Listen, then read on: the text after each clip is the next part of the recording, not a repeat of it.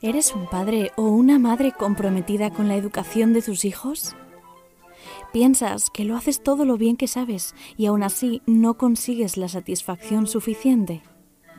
¿Con tu hijo todo parece más difícil? Si todos los días hay tensión en casa, tú tienes la responsabilidad de que eso cambie. Si quieres seguir siendo un padre o una madre habitual, siga quejándote. Pero si quieres convertirte en un padre o una madre de alto rendimiento, empieza a entrenar. No te conformes, fórmate. Aquí empieza un nuevo episodio de la mano de Miguel Ángel Jiménez, psicólogo y entrenador de madres y padres de alto rendimiento. Comenzamos. Muy buenas, eh, bienvenidos de nuevo a otro episodio más de Madres y Padres de Alto Rendimiento. Em, como siempre, muy agradecido de compartir un ratito con todos vosotros.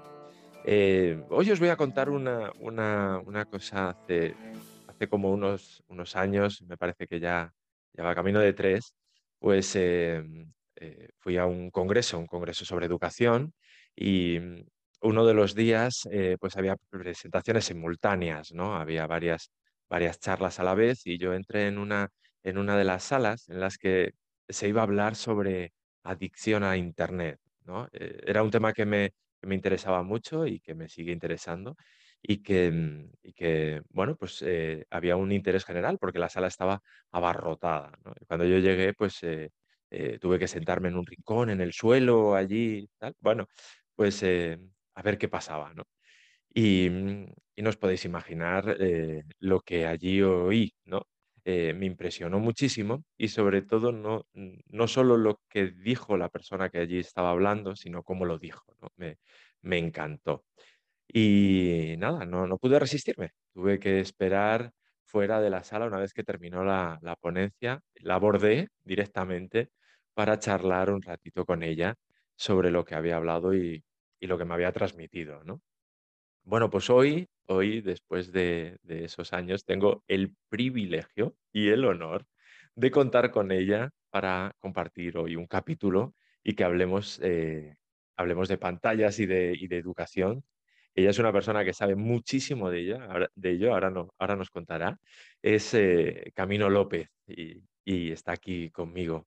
Hola Camino, muchísimas gracias y bienvenida a Madres y Padres de Alto Rendimiento. Hola, nada, muchísimas gracias a ti. La verdad es que me ha gustado mucho que hayas hecho este remind de, ese momento porque me has trasladado allí. Eso era prepandemia, ¿eh? madre mía, todavía podíamos estar todos juntos, aglutinados y como bien dices, la sala abarrotada. Sí. Eh, me encantó que me abordases, que me dieses cancha sobre el tema porque me encanta hablar de esto. Así que tener la posibilidad de seguir compartiendo y volver a compartir contigo es, también un privilegio para mí. Así que muchísimas gracias. Bueno, Camino es una, persona polifacética, es una persona em, que hace un montón de cosas. Entonces casi prefiero que sea ella la que se presente, ¿vale? Te paso el testigo. ¿Quién es Camino? Cuéntanos.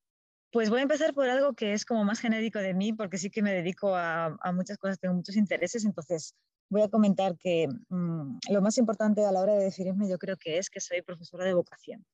Eh, soy profesora e investigadora en, innovación educativa relacionada con las TIC. ¿no? Y de ahí precisamente viene el tema sobre el que vamos a hablar. Em, yo estoy realizando, terminando mi tesis doctoral, que va acerca de, de bueno, algo tan importante como es la adicción a Internet y, la competencia digital, ¿no?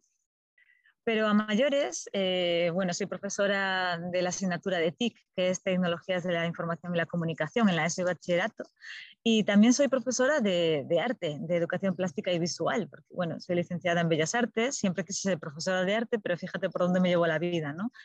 Eh, eso, estudié un máster de TIC en educación que, que, la verdad me abrió los ojos con respecto a, a, la importancia que tiene no solo el manejo del profesorado con respecto a las TIC para enseñar, que es fundamental hoy día, ¿no? porque nuestros estudiantes es la forma de aprender que, que tienen y muchos de nosotros de profes también aprendemos así ya, ¿no? porque somos generaciones digitales, sino también la otra cara, ¿no? que es la cara B, que es el impacto negativo que pueden tener estas tecnologías en, en las personas.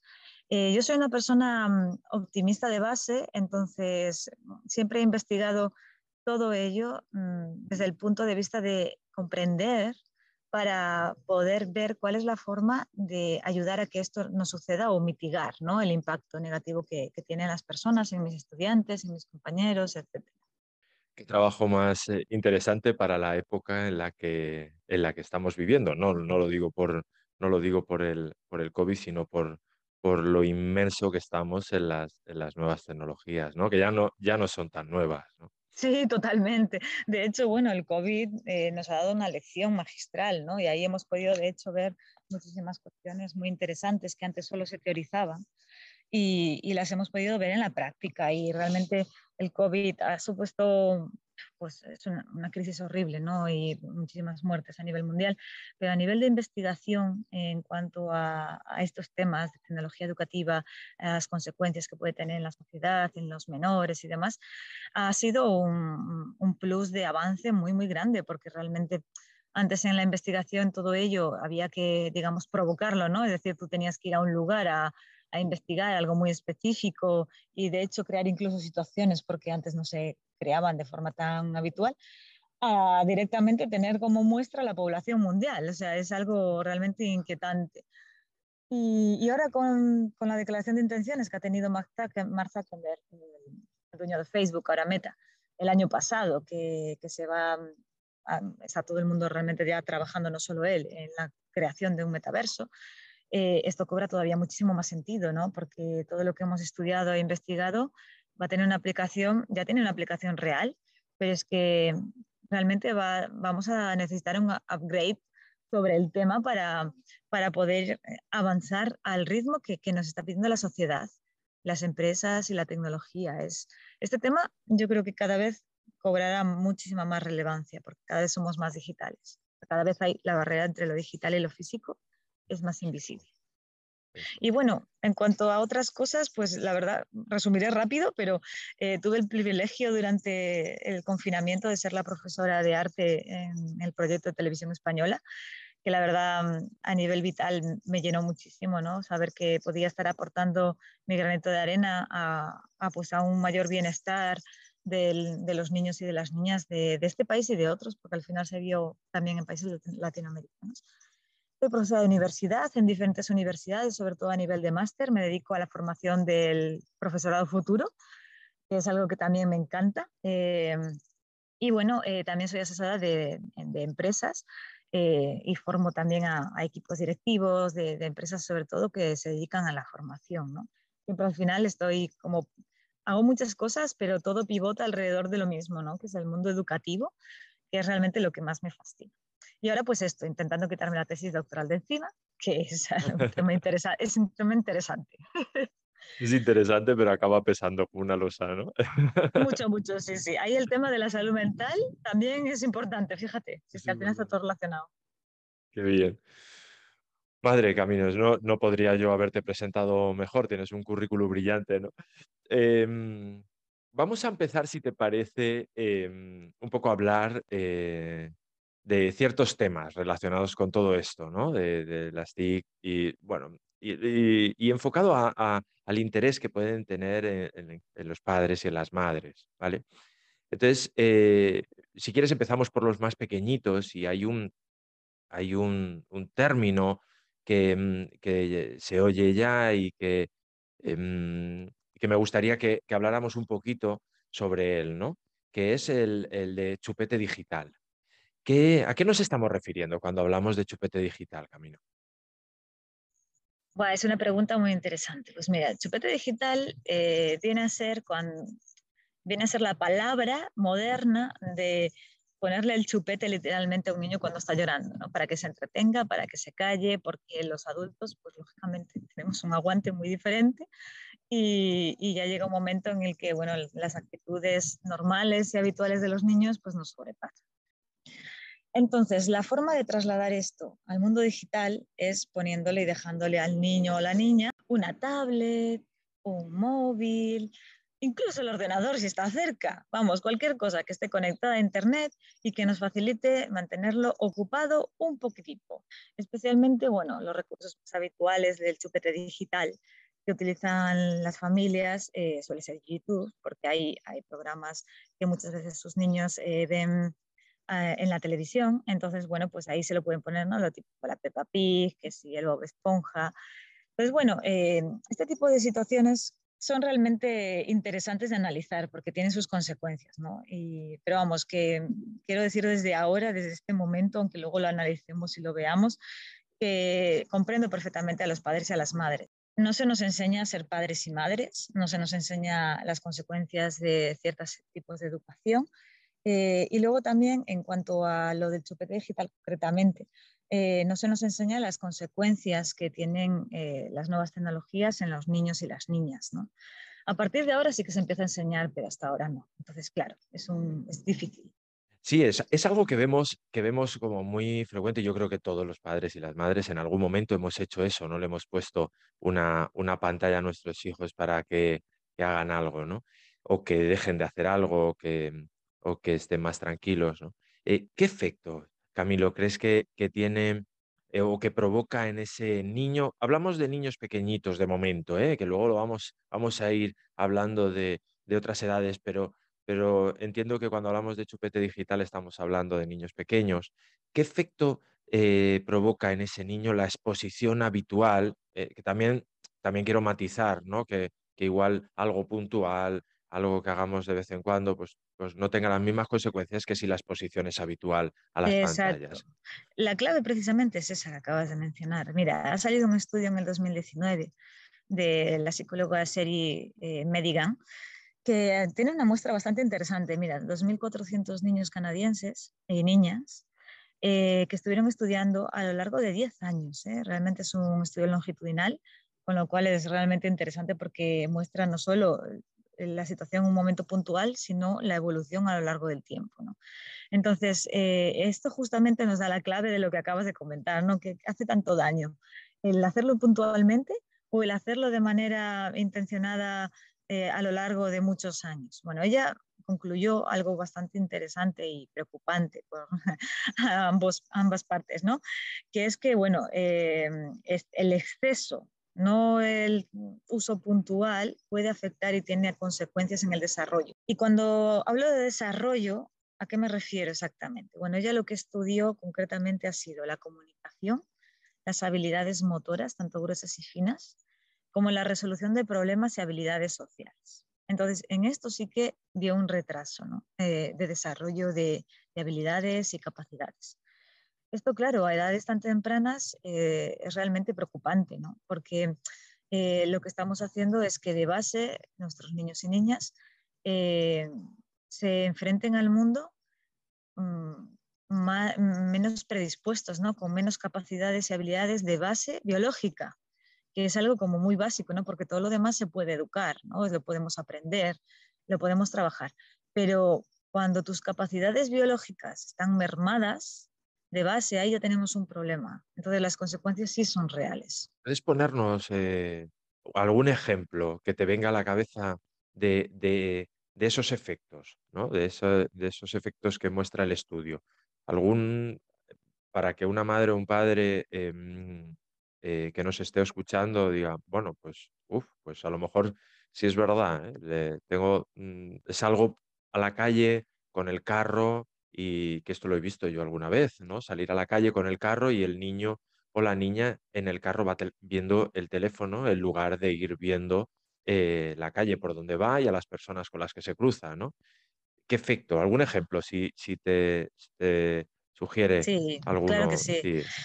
Pues mira, el más evidente es el del tema de las habilidades motrices, ¿vale? Porque si te fijas, hoy día el tipo de tecnologías que tenemos son pasivas. O sea, bueno, ya hay algunas que son móviles, por ejemplo, la realidad virtual con los cascos estos tan famosos que ahora mismo están con eh, el Oculus Quest 2 y demás, esto sí facilita el movimiento, ¿no? Pero esos no se los damos a los niños pequeños, básicamente porque no les caben, pesan mucho, o sea, no son para ellos, ¿no? Y tampoco este mundo inmersivo de momento tampoco es para ellos, ¿no? Entonces, ¿qué es lo que le damos? Le damos teléfonos móviles, le damos ordenadores, le damos tabletas, incluso a veces se los damos conectados a algo porque se les acaba la batería, entonces se les está limitando el movimiento.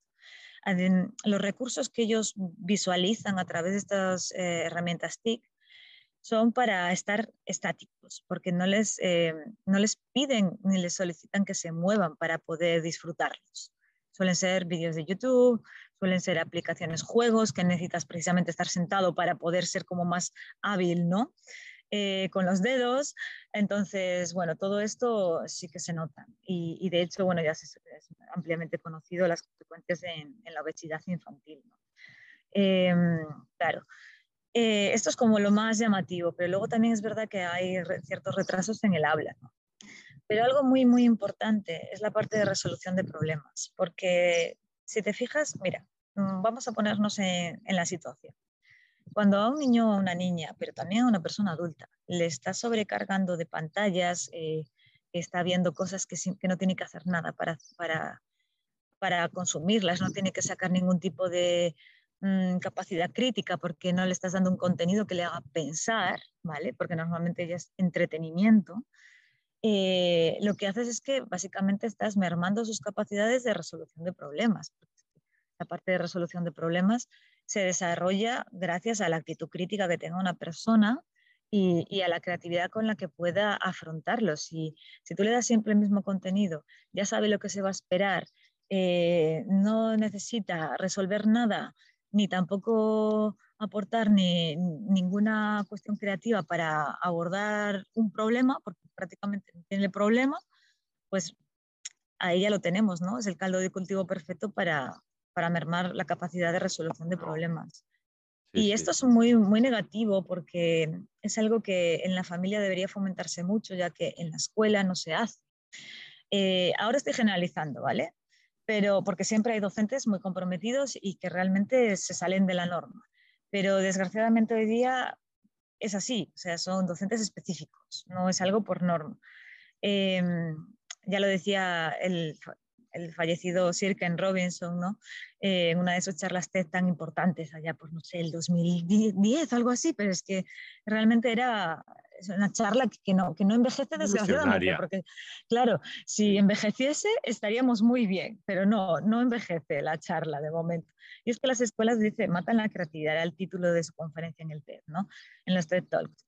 Y él lo que decía era que efectivamente en las escuelas eh, el temario que se imparte, todo está muy centrado en los contenidos y en el cerebro, en la parte de nuestra cabeza, del cuerpo. El resto, pues para asignaturas concretas como educación física, pero el resto no. Hay que estar sentados en la silla para atender al de matemáticas, hacer los deberes, entonces lo único que mueves es tu manita y tu cerebro por dentro. Entonces, eh, estas situaciones de, no enfrentarlos a, a, una resolución de problemas más allá de los matemáticos, de los ya conocidos que entran en un examen, eh, me refiero a la resolución de problemas vitales eh, que necesitas eh, afrontar en una sociedad y para ser competente, ¿no? Y es ahí donde mayor impacto tiene, ¿no? Entonces, si, si en el contexto de la escuela tenemos este problema y en las familias, por otro lado, con las pantallas, está empezando a tener consecuencias en la parte de resolución de problemas, pues ahí es que ya no tenemos escapatoria, ¿no? O sea, ¿cómo, cómo hacemos para que nuestros niños evolucionen en este sentido? Jolín, qué importante, ¿eh? Y, acabamos de empezar. Sí. qué importante, bueno. Se viene una charla intensa. Sí. te voy a, te voy a, poner delante eh, la cara B, a ver si la hay, ¿no? En este caso, ¿no? Em, yo creo que, mm, que, como decía cualquier, cualquier madre o cualquier padre, hemos utilizado alguna vez ese recurso, ¿no? El de ponerle una pantalla para que pues para que el niño esté más tranquilo, para que se le pase no sé qué eh, rabieta, para que, mm, para que no dé demasiado la turra a lo mejor en una tienda o en un restaurante, incluso hasta para que coma o que se esté quieto en el coche. No sé, hay como muchos escenarios en los que nos podemos ver con la, con la, eh, esa tendencia del recurso fácil, que es ponerle la pantalla. Eh, y ya has dicho que eso tiene algunos efectos eh, negativos hacia, hacia el niño, pero ¿podría tener algún uso positivo? Entendiendo que, ya las sociedades, eh, las sociedades científicas recomiendan que no se les exponga a ningún tipo de pantalla, ¿no? A niños menores de dos años, incluso a tres ya se está hablando. Em, ¿tú crees que hay algún uso que podría ser aprovechable? Ya no digo que recomendable, sino, bueno, pues ya que lo vas a utilizar, ¿hay alguna alguna, no sé, alguna, eh, algún contenido o alguna, algo que, que le podamos decir a los padres, bueno, pues ya que lo vas a utilizar, utilízalo así, que esto sí que se demuestra que tiene algún efecto positivo para el niño. ¿Existe algo de eso?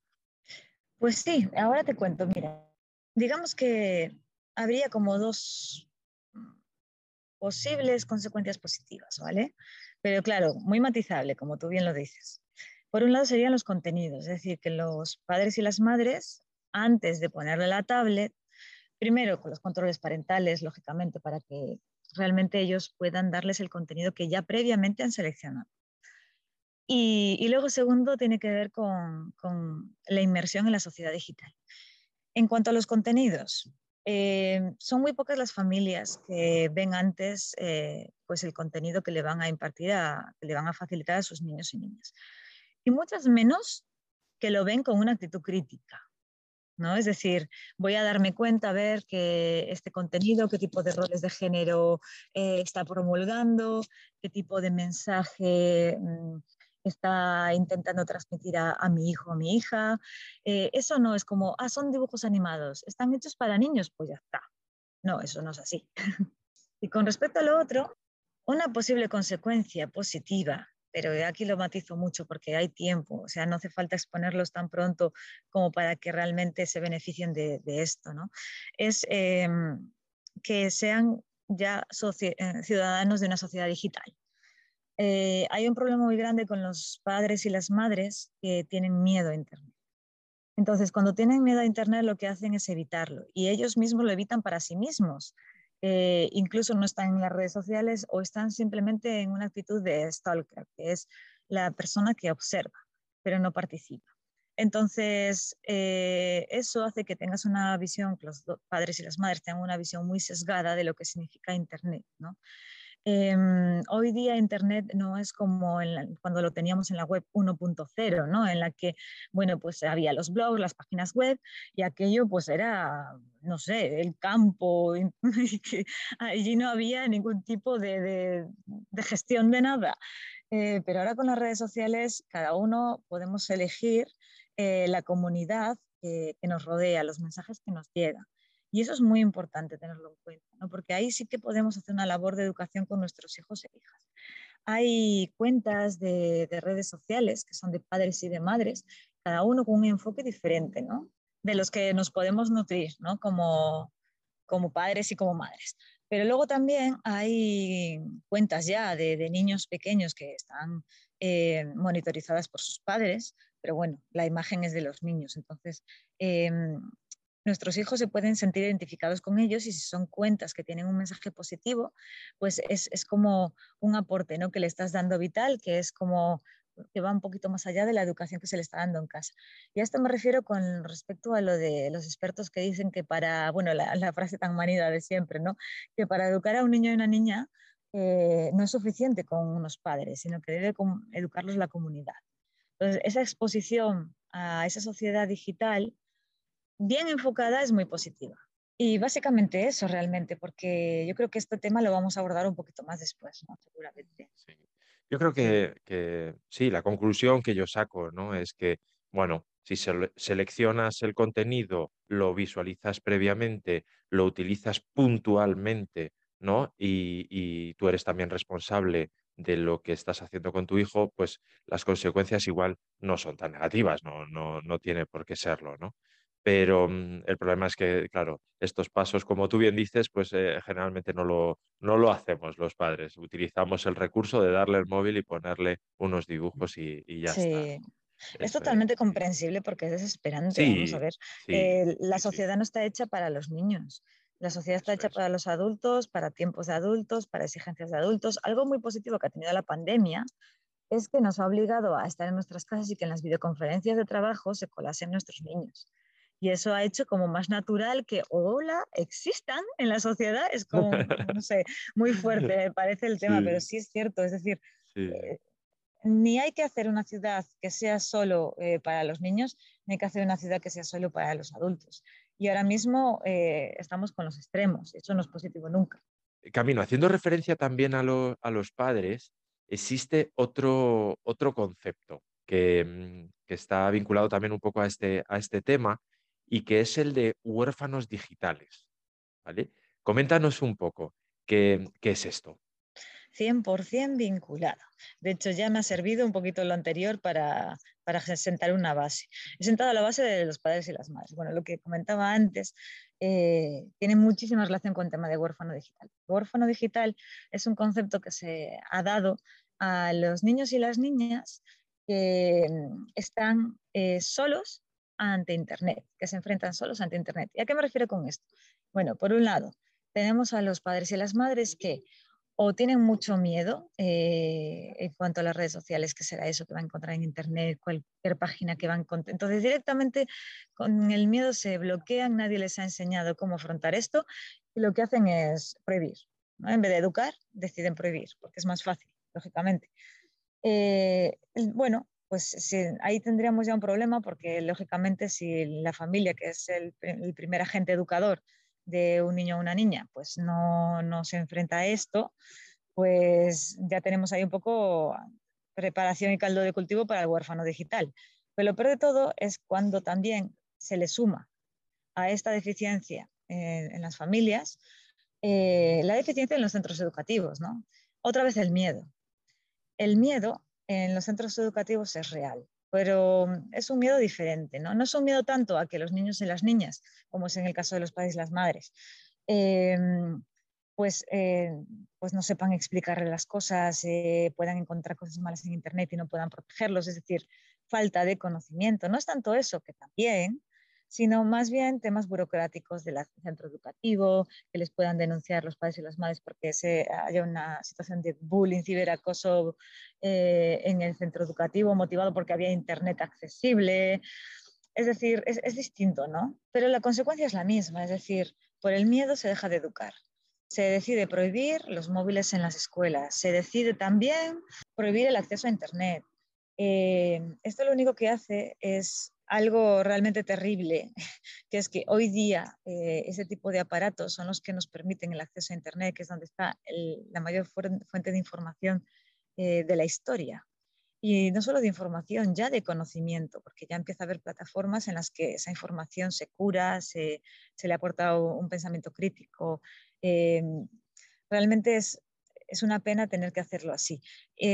más que nada porque ahí es el profesor, el docente, tiene la sartén por el mago, porque es el único que tiene acceso a Internet en clase. Entonces, directamente es, sí, eh, hace de curador de contenidos, que es algo muy importante, porque también eh, su capacidad crítica con respecto a esto es muy importante, pero va siempre a mostrar una realidad sesgada, es decir, no es lo mismo lo que un estudiante puede encontrar en Internet en base a sus intereses y demás, que lo que hace un adulto, para nada, porque básicamente no hemos vivido en la misma sociedad digital eh, Internet ha cambiado mucho a lo largo de los años y cada generación se, enfrenta a ese Internet de una manera distinta. Entonces, lo que sería un huérfano digital es aquellos estudiantes, niños y niñas, que, y ahora ya adolescentes y futuros adultos que no han tenido una educación en temas de sociedad digital, internet, redes sociales, vamos, todo, lo que abarca, ni por su familia ni eh, por sus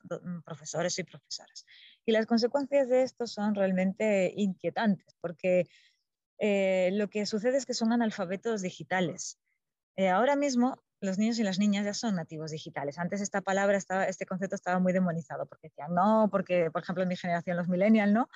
Pues yo no tuve móvil e internet hasta los, bueno, internet no tuve hasta los 12 años, pero móvil no tuve hasta los 16 pero es que ahora estos niños y niñas ya han nacido con ellos, sus padres se lo dan al menos de un año de vida, ¿no? Con lo que decíamos del chupete digital. Entonces, eh, las consecuencias son importantes, ¿no? Eh, son analfabetos digitales en el sentido de que sí, eh, ellos saben, como nativos digitales, utilizar estas herramientas porque son muy, muy intuitivas y están hechas para ellos y para ellas, pero saber utilizarlo técnicamente no significa que lo sepas utilizar a través de un buen uso, ¿no? Que tú sepas ser un ciudadano en Internet. De hecho, ahí viene todo el problema de, las redes sociales y, del bullying, del ciberbullying. No viene de otro sitio que no sea de la educación y de trastornos mentales. Si realmente afrontamos esto desde el punto de vista de la educación, esto se acaba. Y esto que acabo de decir es muy fuerte, pero es muy real. No, no. Eh, y yo lo, suscribo palabra por palabra, ¿no? Yo, creo que, que esta parte en la que no educamos a nuestros hijos en ser ciudadanos, tú lo has dicho, ser, personas con los valores y los principios que tenemos como ciudadanos y como personas en el mundo online y que en el mundo online o, en, las redes o tal, pues, pues que no lo llevemos a cabo con los mismos criterios, ¿no? Y, claro. y es, es, que es, fundamental, eso sí, es cierto. y es, que además la, se, demoniza mucho Internet y, y se le quita mucha importancia, pero no debería ser así, porque nuestra comunicación en red es muy diferente a la comunicación que tenemos en presencial y hay que aprenderla. Claro, fíjate, yo tengo estudiantes de universidad, ¿eh?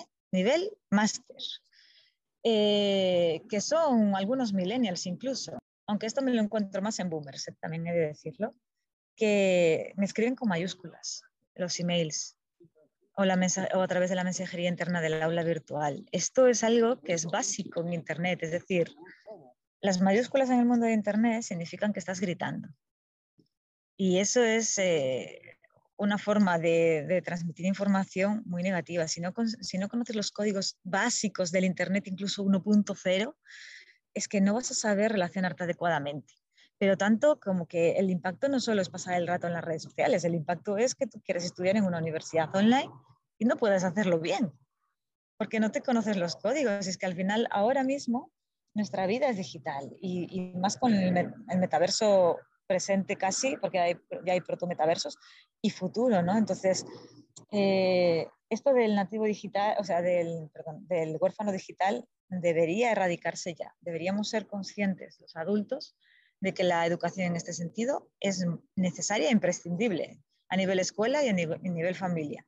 Es más, yo, eh, tú lo decías antes, que, que, entendías que los padres y las madres, ¿no? Pues, eh, pues se utilizaran las pantallas con los niños y yo ahora también, ¿no? Eh, eh, añado que, entiendo que los padres y las madres no eh, estamos a tantas cosas, tenemos tantos compromisos, a veces laborales, bueno, personales, demás, que, que no le dedicamos tiempo a, mm, a aprender esas cosas. O si las sabemos, igual no le dedicamos tiempo a enseñarla a nuestros hijos, quizás porque nos contamos algo, alguna historia, ¿no? Una justificación para no hacerlo, pues porque ellos saben, porque no le damos importancia, no sé. Seguramente que nos contamos algunas cosas para no hacerlo. Pero, mm, pero está bien que lo digamos aquí, que es importante, que es importante. Igual que es importante educar a tu hijo en la relación con los demás cuando se ven en la calle, es muy importante educar a tus hijos en esos códigos que tú dices, que son los que regulan las relaciones en el, en el, en el mundo online, ¿no? Mm, y, yo creo que, aunque entendemos que los padres y las madres tienen muchas cosas, quizás uno también tiene que saber dónde poner el foco en cada momento, porque las consecuencias, pues como estamos viendo, son, son bastante devastadoras en algunos casos. No quiero generalizar porque son casos puntuales, pero las consecuencias no son, no son muy buenas, ¿no? Sí, totalmente. De todos modos, aquí me gustaría romper una lanza a favor de los padres y las madres de hoy día, porque eh, realmente, mira, hay un reto muy, muy grande con respecto a otras generaciones futuras que vendrán, ¿vale? De padres y madres. Y es que la generación de ahora de padres y madres es totalmente inmigrante digital. ¿Vale? Empieza a haber padres y madres millennials, sí, pero también estamos ahí en la franja entre nativo digital e inmigrante. Entonces, bueno, a nosotros, nosotros hemos sido náufragos digitales también, entonces, fíjate, ¿no? Eh, qué educación hemos tenido digital, con eso qué vamos a hacer. Por, suerte, los millennials en este caso, ¿no? Eh, sí que tenemos más posibilidades de educar mejor a nivel digital a nuestros niños y niñas por la experiencia digital que hemos tenido, no por la educación que hemos recibido, que en ese sentido ha sido nula, ¿no?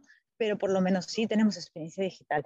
Pero es que hay muchísimos padres y madres que son X, la generación que no, que se le llama los X, eh, e incluso mm, boomers, ¿no? Que han tenido hijos como muy tarde que tienen un reto impresionante porque realmente para ellos no tiene sentido eh, las redes sociales en muchos casos, no tiene sentido eh, la comunicación en red, la presencialidad es lo más importante, entonces ellos no entienden los códigos, les falta educación. Entonces, tenemos estas generaciones sin educar digitalmente esperamos que hagan ¿no? con sus hijos.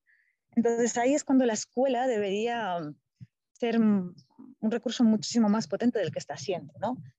porque ahí sí que no hay excusa, es decir, bueno, a los profesores, aunque sean boomers, aunque sean, eh, bueno, X, eh, habría que educarlos con respecto a esto, ¿no? Para que ellos sí que, pues, eh, cojan las riendas y, e igual que se les está educando ya por fin en el tema de, de género y demás, en este sentido también, ¿no? Porque por algún lado tenemos que evitar que haya estos nativos, estos huérfanos digitales, más que nada porque si no vamos a seguir perpetuando la falta de educación en, en Internet, ¿no?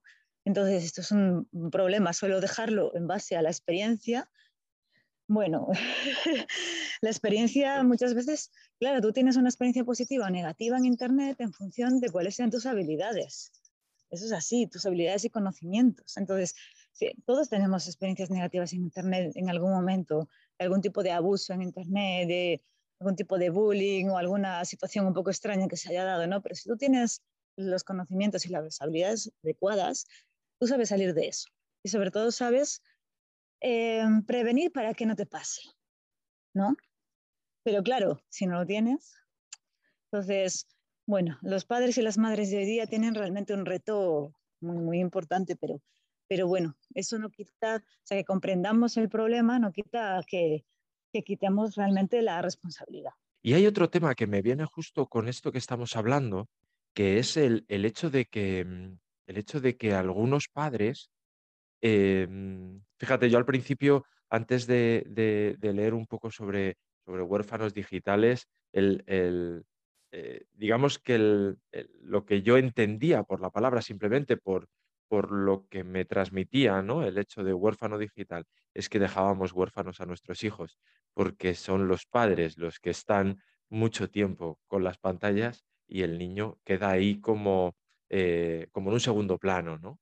Y yo creo que esto también, mm. esto también surge, no se llamará huérfano digital, se llamará de otra manera, pero, pero sí que existe que los padres dedicamos, los padres, madres y todas las personas, pero claro, cuando tenemos a nuestros hijos, le, digamos que ponemos en medio, en la relación entre ellos y nosotros, ponemos em, esa pantalla. ¿no? Eh, y a veces son temas de trabajo, porque es verdad que ahora, eh, y sobre todo después de lo que hemos venido viviendo con, con el COVID, muchos eh, trabajamos desde casa o, hacemos alguna actividad desde casa, pero a otros, em, otros eh, utilizan eh, pues las redes sociales, consulta de ciertas cosas, en fin, información, leer, la prensa o tal, y lo ponen entre medias, ¿no? En la relación con sus hijos. Y yo creo que esto también es algo que se está viendo mucho y que también tiene sus efectos, ¿no?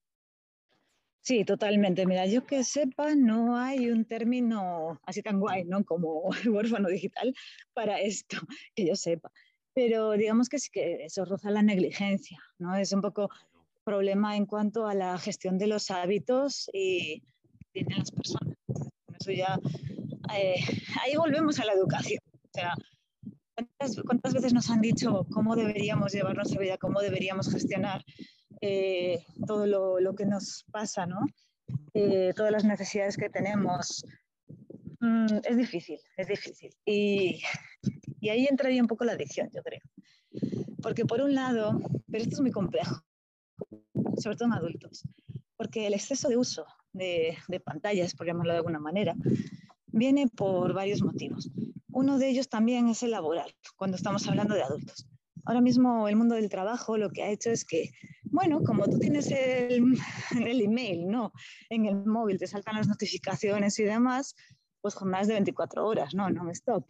Ay, me has mandado un email, bueno, porque no me vas a contestar.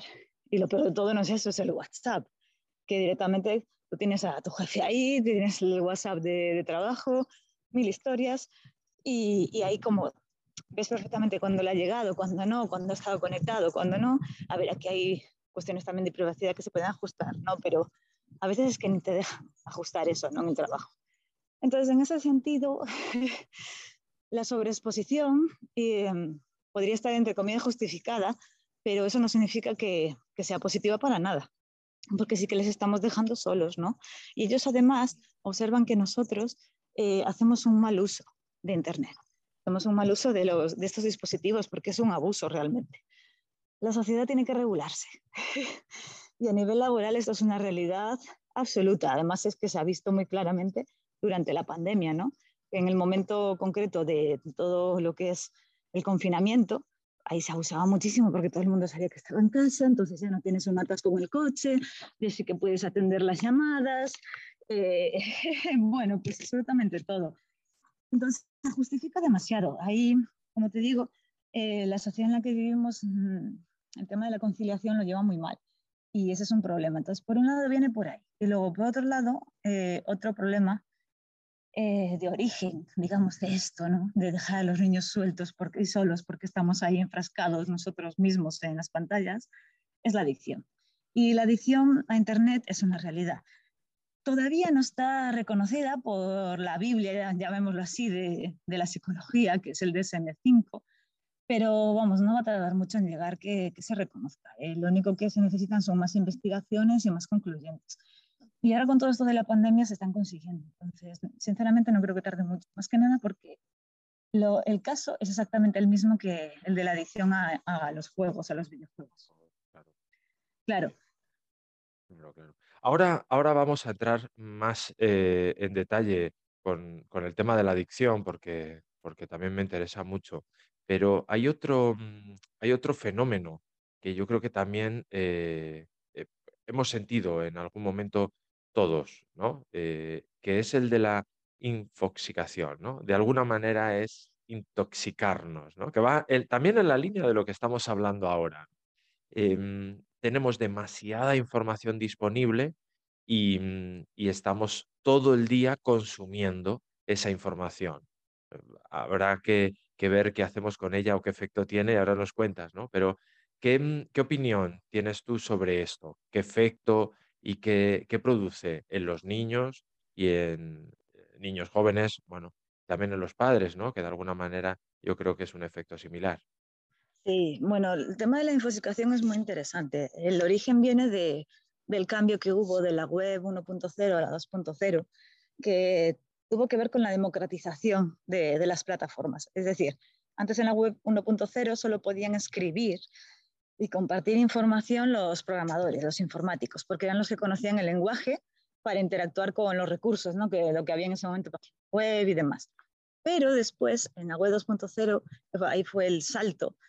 Se crearon blogs y se crearon sistemas de páginas web que tú no necesitabas saber programación para editar, ¿no? Entonces, es ahí cuando empezó a surgir lo que ahora tenemos, ¿no? El, conocimiento, la información, la mayor cantidad de información que hemos tenido en toda la historia, ¿no? Es impresionante. Eh, cualquier persona puede escribir en cualquier momento y tú no necesitas ser, pues no sé, Einstein para poder compartir ningún tipo de conocimiento por Internet. Entonces, eh, todo eso llevó a, una cultura del compartir. Y es muy interesante porque eso luego ya en base a, bases más de curación de contenidos y demás, se ha ido poco a poco mejorando, ¿no? Pero claro, eh, mm, después empezó, como todo el mundo podía contar lo que quisiera en Internet, esto empezó a ir más allá y se copó el tema del periodismo. Dicen que el periodismo ha muerto porque los periodistas ya no son los primeros que comunican la información, sino que son los... Y con todo esto que te cuento, quiero ir a lo siguiente. Te pongo un poquito, digamos, el contexto para decirte que, claro, ahí estamos sobrecargados de información porque antes estaba en base a unas personas muy concretas, que eran las que tenían las habilidades y los conocimientos, ¿no? La web 1.0 los programadores, de los periodistas antes de Twitter, ¿no? Por poner una red social ahí de corte, ¿no? Que fue como muy importante para ellos. En cambio, ahora todo el mundo puede escribir, eh, se genera demasiada información y, y nos apabulla. Internet va a otra velocidad que la nuestra. Entonces, la física, ¿no? Uno puede vivir en un pueblo y no pasa nada, absolutamente nada. Como por ejemplo yo ahora que vivo en un pueblecito costero y lo único que pasan son de vez en cuando el jardinero con su super camioncillo. Eh, pero luego te metes en internet y aquí lleva una velocidad que dices tú, pero ¿qué está pasando? Dios mío, si es que ahora se puede seguir el minuto a minuto de, lo, de todo lo que pueda suceder en cualquier sitio, hasta en los reality shows. Es que no hace falta ni que nos vayamos a, cuestiones más interesantes como puedan ser conflictos en el mundo, política o demás. Entonces, la infosicación es una realidad, es, es, un poco, viene también de otro concepto que se llama el FOMO, que, que viene a decir que, que uno siente que si no está conectado cada cierto tiempo, que es cada muy poco, siente que se pierde cosas del mundo. Entonces siente que va a estar totalmente desactualizado. Yo cuando era pequeña, por eso los millennials ahí tenemos todavía un pasado no digital, no pasaba nada, ibas al colegio o donde fuera, ¿no? Y decías, bueno, vamos a ver, para yo poder hablar aquí con la gente, me he tenido que ver la serie de a mediodía y yo me la veo mientras como, entonces no pasa nada.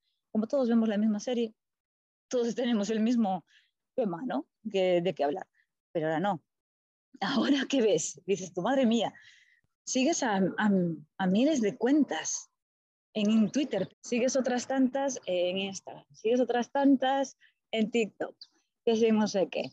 Los vídeos virales se hacen virales en menos de una hora. Y, y, el problema de eso es que llegas a un sitio y dices, ah, si has visto el vídeo viral de no sé qué, ¿y tú qué me estás contando? No. Ah, pero eso ya fue hace tres horas, eso ya es el prehistórico. Vale, no, Estoy no. desactualizado del todo, ¿no? Con tres horas de mi vida que me he perdido la información. Totalmente, entonces empiezas a decir, pero, pero, eh, jolín, ya, ya no es como que no te has visto el telediario o, o, no sé, el último capítulo de cualquier cosa. No, ya va a estos niveles que dices tú, porque ahora el usuario es el centro de atención, ¿no? Lo mainstream se ha pasado a, a lo que comparte una persona, no a lo que se hacía antes eh, para la masa se hace para la masa, pero desde algo muy pequeño y con una vida muy, muy corta, ¿no? Ahora, una celebrity puede serlo durante 15 minutos, salir por un montonazo de periódicos digitales, pero luego murió. Entonces, esa sensación es terrible, realmente, porque eh, tiene consecuencias sociales, ¿no? Es decir, tú estás dentro de tu grupo, tu tribu, ¿no? Y, y ya no sabes de qué hablar porque resulta que te lo has perdido. Entonces, si tú ya no tienes conocimiento sobre ello, no puedes sacar ningún tipo de conclusión. El FOMO es un tema bastante eh, negativo porque genera muchísima ansiedad, sobre todo en los adolescentes. Justo, eso, justo eso te iba a preguntar, ¿no? ¿Qué relación tenía esto con la ansiedad? Porque entiendo que, que ese temor a, a desactualizarte, ese temor a, a, perderte esa información, cuando a la vez, a la vez les interesa, y voy a hablar a lo mejor un poco más concretamente de los adolescentes, pero, pero, pero probablemente también en otras edades se dé, ¿no? Pero hay un interés especial en tener muchos seguidores en cualquiera de las redes en las que tú compartes cosas. Entonces, claro, tienes muchos seguidores, pero también tienes, sigues a mucha gente, mucha gente que a su vez publica mucho, porque sí es verdad que se, se publica eh, mucho contenido. De hecho, te dicen que si no publicas eh, de manera más o menos continua, desapareces, ¿no? Y, y entonces es, es como eh, muy, muy ansiógeno el, el, hecho de no perderte nada de información y a la vez también el hecho de tener que poner tu información y compartir tú, porque si no desapareces, ¿no? Esto, esto yo creo que es eh, un problema que hoy están viviendo los, los adolescentes, ¿no? Con, con, la ansiedad y con el estrés. Sí, totalmente. Y, pero bueno, todo lo que has dicho, wow, tiene recorrido, ¿eh? Porque lo de que ellos tengan interés en tener tantos seguidores, hay muchas razones por eso. Y sí, ellos al estar inmersos directamente en este mundo digital, eh, están expuestos 100% a, a, muchísimos trastornos de la salud mental que parten, bueno, por empezar por algún sitio, el FOMO, pero vamos, que se puede acabar por un montón de sitios más, ¿no? Ellos mmm, buscan también el reconocimiento muchas veces a través de las redes sociales que no tienen en su entorno eh, físico, ¿no? Entonces, ese es un problema y de hecho esa es la base de cultivo de, de una adicción a Internet. Porque las adicciones a Internet, la adicción a Internet no hay muchas, hay una, eh, se basa principalmente en eso, en algún tipo de deficiencia eh, que tiene la persona eh, en, su entorno físico. Eh, si en su entorno físico le falta cariño, eh, no le aprecian mm, por las cosas que hace, va a buscar quien lo haga. Entonces, por eso se crean cuentas, se crean no sé, un, entorno distinto donde encontrar su propia tribu y, y sentirse valorados. ¿no? Entonces, por ahí viene todo el problema de la adicción con el tema de los likes, porque las notificaciones eh, son como esas tragaperras, ¿no? que, que, te van dando din, din, din, din, din y, y, tú vas entonces ahí sintiéndote. Además, es que es literalmente así, es decir, ahí la, la, oxitocina baila a una velocidad impresionante cada vez que hay un like. Sí, si no hay la gratificación inmediata de me gusta, ¿vale? que es lo que suelta la bomba de, de oxitocina. Eh, el problema básicamente es ellos se sienten mal en su autoestima, ¿vale? Eso afecta directamente a su autoestima. Es como algo hecho mal. No, no sé, mi publicación no tenía el nivel, ¿no? sea cual sea su publicación. Puede ser incluso una chorrada para, para los adultos como es hacerte una foto, ¿no? Dices tu madre mía. Otros no, se elaboran más y pueden ser textos y demás. Pero digamos que sienten que están faltando a su comunidad y, y lo que están haciendo es trasladar las inseguridades que tienen en el entorno físico al virtual porque ellos muchas veces se lanzan al virtual buscando su tribu, buscando su gente, el apoyo que en físico no tienen, pues porque sus padres no les entiendan, porque sus eh, amigos, pues yo qué sé, están recibiendo bullying en el colegio y, y sienta que pues no pertenece allí, que no hay nadie que le comprenda, eh, o mismamente cosas más básicas y, no tan fuertes como puede ser eh, intereses, ¿no? Es decir, igual hay un niño que le encanta el surf y resulta que en su colegio a nadie le gusta el surf, no tiene con quién hablar y directamente pues se mete en comunidades de surferos y de surfistas y venga pues a, disfrutar. ¿no? Pero cuando tú te enfrentas a la vida con carencias, eh, eso directamente te va a llevar a otras carencias, eh, porque tú no estás preparado ni preparada emocionalmente para enfrentar lo que venga. Y eso puede ser muchísimo peor y de ahí vienen pues, las consecuencias negativas en la salud mental, pues a través de la ansiedad, a través de la falta de autoestima, en fin. Y eso tiene consecuencias muy graves, ¿no? De hecho, el número de suicidios de, adolescentes ha crecido exponencialmente. Y bueno, la razón no solo es Internet, pero una buena razón sí lo es. Sí lo es. Es por faltar a su comunidad, porque ya siente que nadie lo entiende, claro. Ponte en, la situación de un adolescente cuyo círculo es muy cerrado. Pues está en su centro educativo, en su familia. Entonces, si ahí no encaja, siente que no encaja, sobre todo con los adolescentes, eso es muy habitual, porque están construyendo su personalidad, bueno, pues va a Internet. Si en Internet, por cualquier cosa, no encaja en algún momento porque algo ha pasado, no tiene todos los likes que quería y demás, ya sabes, las expectativas también son un problema, pues ahí ya tenemos un problema importante, ahí ya es cuando hay que vigilar. De todos modos, las redes sociales en este sentido también nos pueden ayudar, es decir, si nosotros estamos vigilando podemos prever ciertos problemas mayores. Porque si, y ese es el problema de los adultos con el tema de, de los huérfanos digitales. Eh, hay muchos padres y madres que no siguen a sus hijos en la red y muchos que los siguen y los niños no quieren, entonces bueno, ya tenemos ahí el importante montar. Pero no solo una cuenta paralela, se hacen una cuenta paralela para, para esquivar a los padres, efectivamente. Terrible, vamos, es tremendo.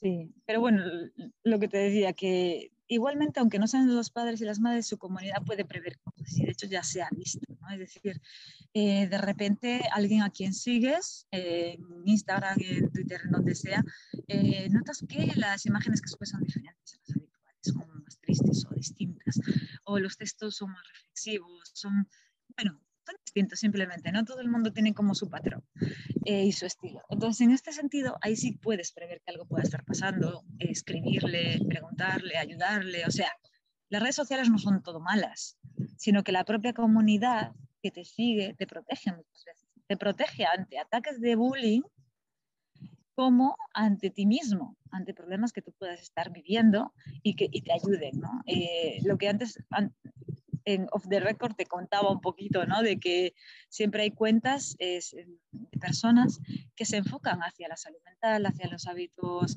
positivos en la vida. Entonces, si tú te rodeas, te rodeas de esa comunidad digital, tienes mucho ganado. las redes sociales son arma de doble filo por todos los sitios. Necesitamos conocerlas, comprenderlas para, para saber cómo abordarlas siguiendo en esta línea, fíjate, me surge otra cosa, ¿no? Y es que igual que hay una comunidad ahí fuera que puede proteger a la persona, y hablamos de hijos, pues, pues, pues pueden proteger a nuestros hijos y pueden dar la voz de alarma, pero también hay otra parte y es que hay muchas más personas con las que compararse y hay muchas más personas a las que nuestros hijos, que están expuestos nuestros hijos, ¿no? Y, y mm, entonces, claro, ahí, ahí es donde está creo yo, ¿no? Uno de los riesgos también, ¿no? No solo confiar en que haya ahí em, recursos que pueden ayudar a nuestros hijos, porque fuera en su vida, digamos, física no lo tienen, pero también es verdad que están mucho más expuestos. Y, y, esto lo enlazamos con todo, con los huérfanos digitales, con, ¿no? con enseñarle a nuestros hijos eh, los códigos para manejarse dentro de esas, de esas redes. Lo, lo, enlazamos todo. No somos todos responsables de que nuestros hijos estén protegidos en la calle, pero también estén protegidos de alguna manera ahí dentro, ¿no? Sí, sí. De hecho, mira, eh, cualquier cuestión, y esto eh, es, es, teoría de, de, adicción a Internet, no es algo que te vaya a contar yo porque yo lo percibo así, ¿no? Si, el, si el contexto de, del niño, de la niña, del adolescente, el contexto físico real, familiar, escolar y demás, es positivo, va a estar preparado casi para lo que le echen en Internet. Más que nada porque eh, a nivel emocional se va a poder enfrentar con más herramientas a lo que pueda suceder. Y también, por otro lado, ha creado una red de confianza con su familia para poder decirle, mamá, papá, me están haciendo esto, mira, él es mensaje.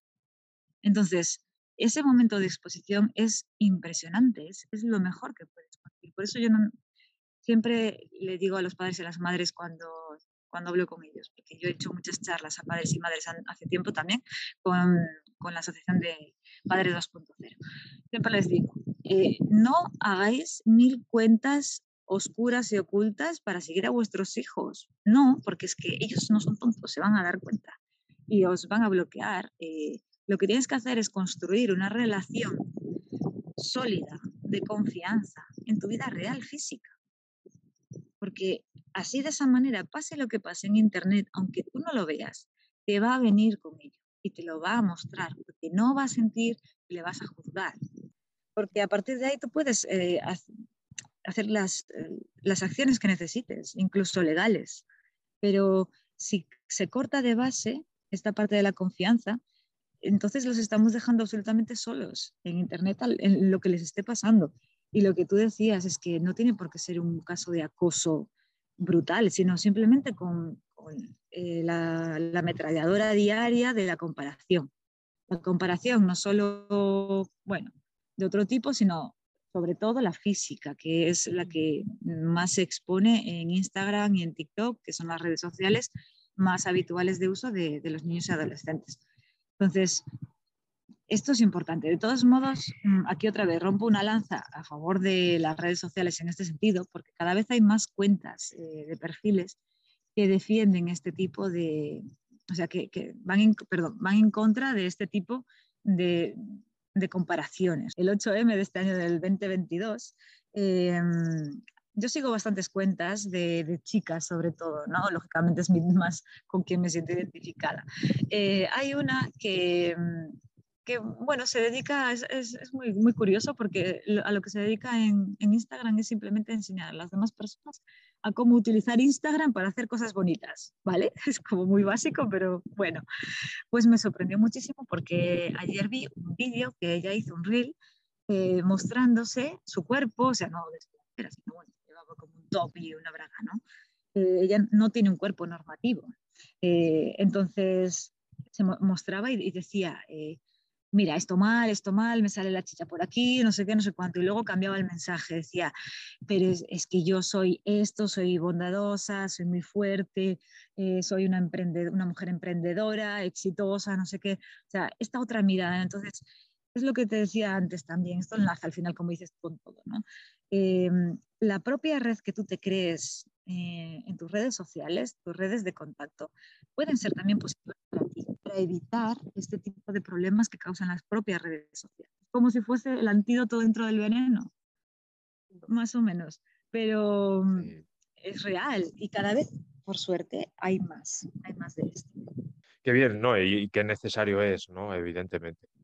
Eh, has hablado ya varias veces eh, sobre adicción, o por lo menos has hecho referencia a la adicción, ¿no? Pero quiero que entremos un poquito más en, en, profundidad o por lo menos que nos aclares qué, mm, eh, qué es la adicción o qué criterios, ¿no? Que una madre o un padre pueda decir, bueno, pues yo creo que mi hijo sí que, que cumple más o menos esos criterios, ¿no? O incluso si hay algún padre o alguna madre que nos esté escuchando que piense que él mismo, ¿no? O que ella misma está, cumple esos criterios. Uh. ¿Qué, ¿Qué, es la adicción a Internet cuando hablamos de eso? Bueno, pues mira, mm, voy a darte una visión general porque el tema de los criterios es muy interesante, que, que lo hablemos mínimamente. Eh, la adicción a Internet es básicamente cuando, no cuánto cuando pasas mucho tiempo en Internet, que también se ha considerado un criterio, sino más bien cuando tú empiezas a dejar de hacer cosas que te gustan en tu vida física por sustituirlas por estar en Internet.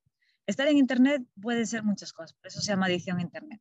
Puede ser estar en las redes sociales, puede ser estar en las tiendas eh, virtuales, como por ejemplo las típicas de Shein y demás, porque ahora cada vez las hacen más como un escaparate precioso, que es que ya te entretiene solo de ver las fotos, no es porque tú vayas a comprar nada. Claro. Eh, entonces, eh, simplemente que todo esto, tú estar en Internet, digamos, más vagando, ¿no? haciendo scroll en las redes sociales y demás, Em, aunque también participando, esto te quite cosas de la vida, ¿no? de cosas que te gustan de tus hobbies, incluso tiempo de, sueño, que merme, por ejemplo, en los estudiantes sus notas, eh, cambie sus prioridades, ¿no? En plan, si antes tenía de prioridad estar con su hermano, con su hermana, hacer no sé qué, y estudiar, eh, pues para ya no, eso está sustituido por, por acceder a Internet. Luego algo muy, muy habitual en todas las adicciones, no solo en las comportamentales sin sustancia, como es la adicción a Internet, es el síndrome de abstinencia. Es decir, cuando le quitas eh, el objeto de deseo, sea, pues con qué accede a Internet, el móvil, la tablet, lo que sea, pues cuando se lo quitas, ahí empieza a sentir que necesita estar conectado. Que ahí empieza lo del FOMO también, ahí es un problema, ¿no? que, ya vincula con la adicción a Internet, de me estoy perdiendo algo, ya, mm, y, también ahí se ve ¿no? el impacto también que tiene muchas veces la, vida que construyes en Internet, que no tiene nada que ver con la vida física que tú tienes. Entonces esas personas no saben qué hacer de su vida física. Entonces eso, ese desconcierto, eh, esa falta de prioridades eh, unidas a, la vida física, em, esa falta de sueño, la bajada de notas, eh, la irritabilidad cuando le quitas el objeto de deseo, suelen ser, digamos, las principales alarmas para decir a un padre o una madre, cuidado, que ahí igual tu niño o tu niña está empezando a tener adicción a Internet, o tú mismo, ¿no? Como decías tú. Claro, y además eh, hay algunas veces que, bueno, que se ven respuestas hasta muy violentas, ¿no? De, enfrentamiento hacia los padres cuando estos le apagan el router o, le quitan un dispositivo, ¿no? Yo creo que ya cuando vemos algún signo sin llegar a esta, a esta intensidad, yo creo que ya es un, signo para tomar medidas, ¿no? Para, para, poner, eh, para poner remedio, ¿no? Em, ¿Tú qué dirías a, esos padres que, mm, bueno, tendrían que hacer en caso de que, de que observen o sospechen de que ya hay ese abuso, ese, incluso esa adicción a Internet de sus hijos y por otro lado, qué podemos hacer antes de llegar a, que nuestros hijos tengan esa adicción, ¿no? Es decir, cuando ya la tienen, ¿qué recomiendas? Pero también, ¿qué podemos hacer para que no lleguen a, a desarrollar esa adicción, ¿no? Claro, pues bueno, mm, en cuanto a qué hacer cuando, cuando, lo primero que me preguntaste, qué hacer cuando ya está, eh, bueno, acudir a un psicólogo siempre, un psicólogo, una psicóloga, hay unidades ya dedicadas a esto, ya empieza a haber centros, eh, centros públicos, ¿eh? en la comunidad de, Madrid se abrió uno hace unos años y cada vez atienden a más jóvenes, es impresionante, cada vez son más miles, o sea, es que eso se va sumando a una velocidad increíble. Eh, lo cual es positivo porque hay más conciencia ¿no? de que eso está pasando, entonces también se identifica más rápido. ¿no? Entonces, bueno, pues, que los números suban a veces es, es, positivo en este sentido porque tiene que ver más con que se identifica mejor y se puede actuar más rápido y mejor. Entonces, es simplemente, bueno, simplemente, es fácil para los padres y las madres porque es, es claro, ¿no? Es decir, psicólogo, psicóloga tal cual. Eso hay que entrar en terapia porque estás trabajando eh, con una adicción. Eso no es una tontería, igual que tú, si ves que tu hijo o hija está mm, adicto al crack, no vas a tratar de desengancharlo tu casa, es que no puedes. Pues esto es lo mismo, ¿no? Entonces, que además se estropean mucho las relaciones entre padres y madres cuando eh, ellos tienen que ejercer esta, esta posición de poder sin ellos estar formados y formadas para ello, porque claro, esto ya tiene que ver con especialistas, ¿no? Ya estudiado una carrera de psicología y, además específicamente están como, ¿no? Em, pues su especialidad es esta. Entonces, bueno, esa parte está clara. Ahora, eh, lo que es más interesante para los padres y las, y las madres, el entorno en general, es la prevención. Porque realmente esto se puede prevenir. A ver, mm, sí que es verdad que las familias no tienen la culpa de que un adolescente, un niño o niña, pues mm, se acabe adicto o adicta a Internet. No, no tiene toda la culpa para nada, hay otros factores que influyen, ¿no? Pero realmente el factor familiar tiene un peso enorme, enorme. Entonces, la parte de la prevención viene de construir relaciones sanas y sólidas familiares. Esto es muy importante. Entonces, lo que es la responsabilidad afectiva, el, mm, es, un, es, un, concepto que ahora está muy de moda, pero precisamente está de moda porque se desconocía, lo cual es terrible. Entonces, bueno, eh, hay muy poco conocimiento de, mm, mm, de la atención a la salud mental hasta hace nada eh, ir al psicólogo era aquello terrible y no se podía contar porque madre mía, ¿no? Entonces, esto de cuidar la salud mental de los hijos, ¿qué es? No, pues ahora mismo en nuestra sociedad tenemos que avanzar hacia ahí. Entonces, los padres y las madres deberían formarse en este sentido, ellos mismos y ellas mismas ir a psicólogos para resolver sus propios problemas, porque estos problemas se trasladan a sus hijos. Al final, los niños y las niñas que son esponjas y esto se ve muchísimo con los estilos de apego. Los estilos de apego, vamos, son mm, acción-reacción. O sea, tal y como un padre o una madre eh, trate a su hijo o a su hija de pequeño, eh, va a tener una consecuencia en cómo se relaciona con las personas. Eh, ¿Tú qué tipo de comunicación ejerces con, con tu niño, con tu niña? ¿Qué tipo de confianza tienes? Es que cada padre y cada madre parte de, un, de una base distinta. Entonces no se le pueden dar aquí recetas únicas. Lo que hay que hacer es un trabajo serio con respecto a la salud mental de la familia. Entonces, cuando hay un entorno que es positivo, siempre va a tener eh, unas consecuencias positivas. Y esto siempre va a repercutir en que el, niño y la niña tenga eh, una estabilidad emocional que le facilite enfrentarse al mundo, al mundo físico y digital y que le facilite tener unas herramientas para poder lidiar con lo que venga y contar con su familia en el caso de que venga algo malo. Entonces, esta es la prevención. Claro. Además, creo que eso es una... y te agradezco tanto que lo, que lo digas, por inespecífico que pueda parecer para una madre y, una y un padre, porque no sepa eh, con eso que acabas de decir, no sepa por dónde tirar. Pero creo que es mm. algo que es un mensaje implícito en todos los capítulos de este, de este proyecto. Y es que el trabajo debe de ser eh, enfocado a la relación con nuestros hijos. Hablemos de comunicación, hablemos de vínculo, hablemos de límites o de normas, hablemos de muestras de cariño, de aceptación, de motivarles, de, de, aceptarlos, de, en fin, todo lo que hablamos ¿no? en, este, en este proyecto tiene que ver con, con qué tipo de relación establecer con tus hijos, porque de alguna manera son las herramientas que nosotros les vamos a dar para enfrentarnos a las dificultades que aparecen en su vida. Y hoy en su vida, pues hay dificultades que tienen que ver, como estamos hablando hoy de, de tema de lo virtual, ¿no? Pero que también le protegen o le pueden dar herramientas para enfrentarse a otros riesgos, como son otro tipo de adicciones o conductas de riesgo que también hay, ¿no? Eso no quita, como tú bien decías, y, también lo quiero poner en valor, que los padres y las madres no podemos asumir el, eh, eh, no me gusta la palabra control, porque cuando, cuando queremos controlar, ¿no? Es como tú bien, bien habías dicho antes, no educamos, pero,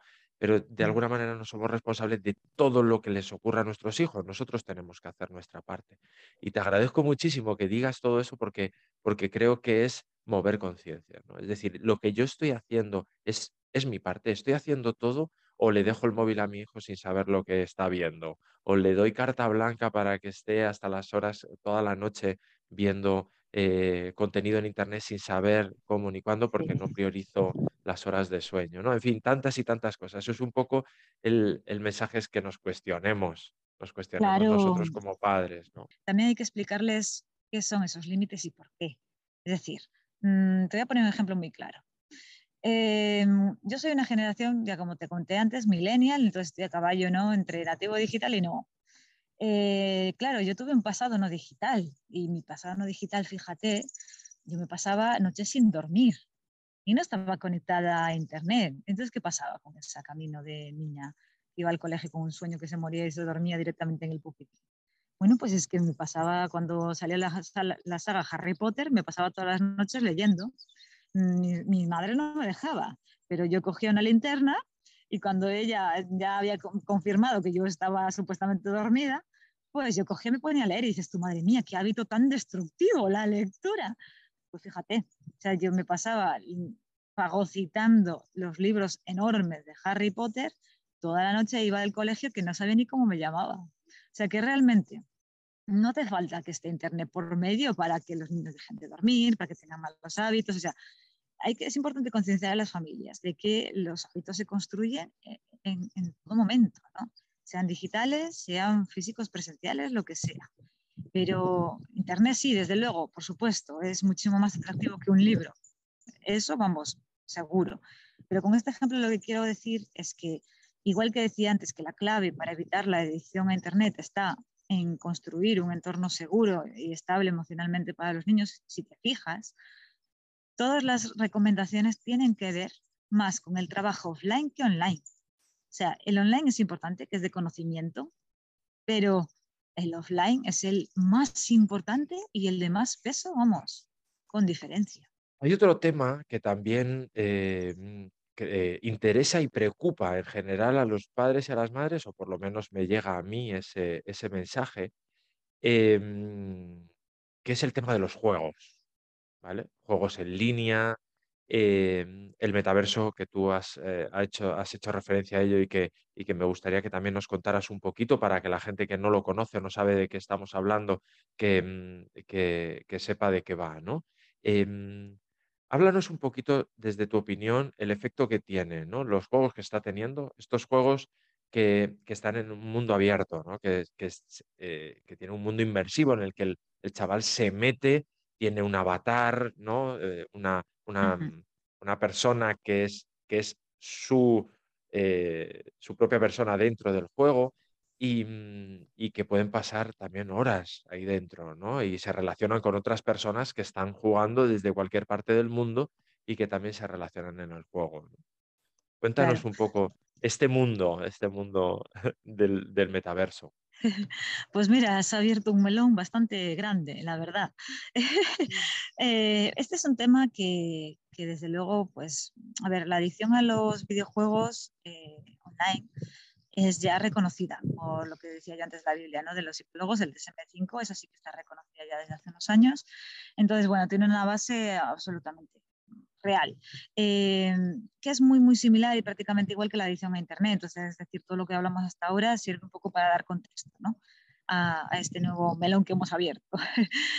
Eh, a ver, quiero empezar por la base de que es absolutamente normal que los niños y las niñas quieran pasarse más tiempo juegos que en el mundo real. Vamos a ver, si es que menudo mundo les estamos dejando, no es por nada. A ver, ahora estamos hablando y, el contexto es de guerra. Es, decir, Ucrania, Rusia, ya, el calentamiento global, que muy probablemente empiece a haber refugiados eh, climáticos. O sea, ¿qué mundo de estabilidad les estamos dando? Si es que, vamos a ver, normal que quieran meterse allí. Mm, y más que nada, por un lado esto, que ya es un poco genérico pero ya a nivel un poquito más concreto de lo que estábamos hablando, si te, fijas va a tener mucha relación con las redes sociales. Eh, los videojuegos online están basados en, gamificación, obviamente, son videojuegos, básicamente la gamificación nació de los videojuegos y no al revés, pero bueno, para que me entiendas, ¿no? Em, son, un sistema lúdico en el que te metes. Entonces, todo ¿qué significa esto? Todo el tiempo eh, a tus acciones tienes reacciones, tienes ganancias o pérdidas todo el tiempo eh, hay algo que sucede que te hace crecer o menguar, pero todo funciona rápido, son situaciones y tú puedes controlarlo casi todo, ¿vale? Esto en la vida real no sucede, no es así, la vida no está gamificada. Eh, hay un videojuego que a mí me encanta, que se llama Los Sims, es muy conocida, tiene muchos años ya, pero bueno. Y, mm, que su lema creo que era algo así como juega la vida. Y ahí sí que, por ejemplo, muestran una especie de vida gamificada, ¿vale? Entonces ahí sí se podría entender por qué no tenemos una vida gamificada nosotros. No tiene nada que ver con Sims. En cambio, eh, esa falta de control que tienen sobre su vida eh, física, eh, sí tienen control en el mundo virtual, en los videojuegos. Entonces es, muy normal que quieran estar más allí porque saben, tienen claros los límites, tienen claros cuál es, qué es lo que tienen que hacer para progresar en el juego. El, mundo físico es muy incoherente constantemente. Eh, mismo el, colegio, ¿no? Es decir, a ti te dicen, sí, para trabajar necesitas estas habilidades, estos conocimientos y no sé qué, pero en realidad te están formando para otra cosa. es incoherente. Y tú llegas luego allí y dices tú, pero bueno, ¿será posible? entonces, ¿qué tengo que hacer? Un máster de no sé cuánto y ahora otro máster y otro, otro distinto. Ah, pero a mí me habían... Eso nos pasó a los millennials. Ah, y ahí viene un poco de rencor millennial. Cuidado. Eh, a mí me habían contado que tenía que estudiar y cuanto más estudiase iba a sacar, tener una mejor vida, ¿no? Y, y hoy día, pues es una realidad que los millennials vivimos peor que nuestros padres. Entonces, teniendo mm, carrera, másteres, doctorados y 30 páginas de currículum, pues de igual. Entonces, a ver, es normal, es normal. En los videojuegos ellos tienen muy claro cómo subir de nivel, qué es lo que necesitan. Es lo que está todo pautado. Sí que hay algunas cositas de curiosidad eh, y de hecho son muy importantes para mantener un poquito el high ¿no? en el juego, eh, pero bueno, eh, siempre son todas positivas. Eh, esas cosas que vienen que tú no controlas no son negativas, como en la vida real que sí que lo son. Entonces, digamos que ellos se sienten protegidos allí. Ellos entienden el juego, saben de qué va, entonces se sienten en un lugar cómodo, en su zona de confort. Y además sienten que pueden crecer. Y oye, aún encima lo que tú decías, que estos son juegos de mundos abiertos es que, y de multijugador en línea, es que sus amigos están allí. Entonces, ¿qué, mejor paraíso? Es que le estás, pintan, le estás pintando eh, su utopía realmente. Además, ellos también sienten que aprenden, porque en estos videojuegos que son pues, tipo Warcraft, eh, ahora eh, Fortnite y demás, que tú estás en contacto, estos niños están en contacto con personas de cualquier parte del mundo, es que aprenden hasta idiomas. O sea, de no tener ni idea de francés, acaban chapurreándolo mal, pero suficiente como para entenderse con el otro niño que está al otro lado. Y muchos de ellos ni siquiera entran en esos mundos, cuidado que esto es muy interesante, ni siquiera entran en estos mundos para jugar, entran para socializar. Porque para ellos TikTok e Instagram se ha quedado corto y Twitch, porque aquí tienen una interacción absoluta en tiempo real con estas otras personas. Entonces simplemente quedan como si fuese en el patio del colegio o en la plaza del pueblo, pero en Fortnite.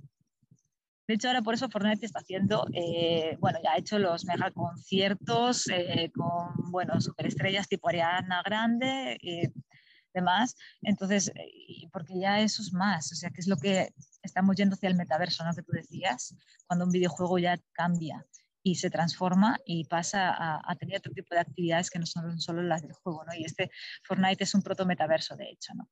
Entonces, si te fijas, la concepción que ellos tienen de los videojuegos no es la que tenemos los adultos. Y ellos entienden los videojuegos no para jugar solo, sino para vivir. Y esto tiene que ver con la cultura digital que ellos están creando. Entonces, aquí los adultos hay un problema de base, que es la comprensión. Y eso viene de, de lo que antes hablábamos de los juegos digitales, de que los adultos no están en, no están en los juegos. Si se metiesen ahí, viviesen realmente pero con la capacidad crítica de intentar ponerse en los pies de un adolescente, o sea, no yendo tú como adulto para vivirlo, entonces sí que entenderías muchas cosas. Y podrías comunicarte con tus niños para decirle, o sea, para, básicamente para apoyarles, ¿no? Y, no ir en contra de ellos con cosas que ellos es que directamente muchos niños y adolescentes no se paran ni a explicarle a sus padres de qué va el tema porque saben que no lo van a entender. Y ahí vienen los problemas de comunicación. Entonces, a ver, los videojuegos eh, negativos. ha habido muchísimos estudios que dicen que ni siquiera los videojuegos que son mm, bélicos son realmente negativos. Entonces. Porque se ha hecho se ha establecido una relación directa, causa-efecto, muchas veces, sobre todo en medios de comunicación, a propósito de algún caso ¿no? muy mediático, donde el chaval ha agredido físicamente, no sé, a sus padres, incluso con, agresiones, bueno, pues con resultados de muerte, ¿no? Eh, y que se ha hecho una asociación entre la agresividad o la violencia del muchacho con la relación que tiene con los videojuegos, ¿no? Exacto, y, pero es, precisamente lo que tú dices, son casos específicos y eso viene muchas veces más de los problemas mentales que tiene ese niño previos que realmente lo que ha hecho el juego. El juego, claro, le ha hecho agravar, porque los juegos que son inmersivos, tú directamente te crees que estás ahí, sobre todo con el metaverso, el acceso a través de la realidad virtual y la realidad aumentada hace que tú sientas. De hecho, en el futuro lo que vamos a tener, no lo de la peli de Ready Player One y demás, pero que esto ya es real ya existen eh, prototipos de, chalecos, de, mallas, de, tejidos que hacen que tú sientas que una persona te toca en el, metaverso. Es decir, muchas cosas. Entonces, cuanto más inmersivo, más tú te crees. Entonces, si tú ya tienes un problema de base psicológico, vas a hacer que esa situación se desenvuelva en un lugar inmersivo y, y se agrave totalmente. Eso es por supuesto. Pero esto es como lo de los hikikomori. Mira, esta palabra rara, que es japonesa, viene a decir eh, que ya llevo muchísimos años, de verdad, ese concepto. De las personas japonesas tan típicas que se conocen mucho así como, como wow, ¿no? Eh, que no se salen de casa ni de su habitación porque hacen todo absolutamente por internet, porque claro, en Japón todo esto está muchísimo más avanzado, ¿no? O sea, ya puedes hacer mil cosas por internet, casi no te tienes ni que salir de casa. Bueno, pues entonces la gente decía, madre mía, mis hijos se van a volver hikikomori. Vamos a ver. Pongo un poco en contexto esto, ¿no? Y, y no ha pasado. O sea, nuestros niños no son hikikomoris. Y esto, no sé, este concepto lleva 10 años ya o más eh, entre nosotros. O sea, es lo que decimos. La alarma ah, tiene que saltar cuando realmente tiene que saltar. O sea, no, no vamos a generalizar cosas y, y, malentenderlas por culpa de esto, porque esto se hace mucho daño, ¿no? Ahí eh, hay una infosicación en negativo. En vez de informarte acerca de lo que realmente es real, las bases sólidas sobre el tema, hay mucha demagogia. Y, y estos son todo tipo fake news. Entonces, no, esto hay que cortarlo de base, porque entonces eso ayuda mucho a, que haya todavía más incomprensión con respecto a, lo que están viviendo nuestros eh, niños y adolescentes.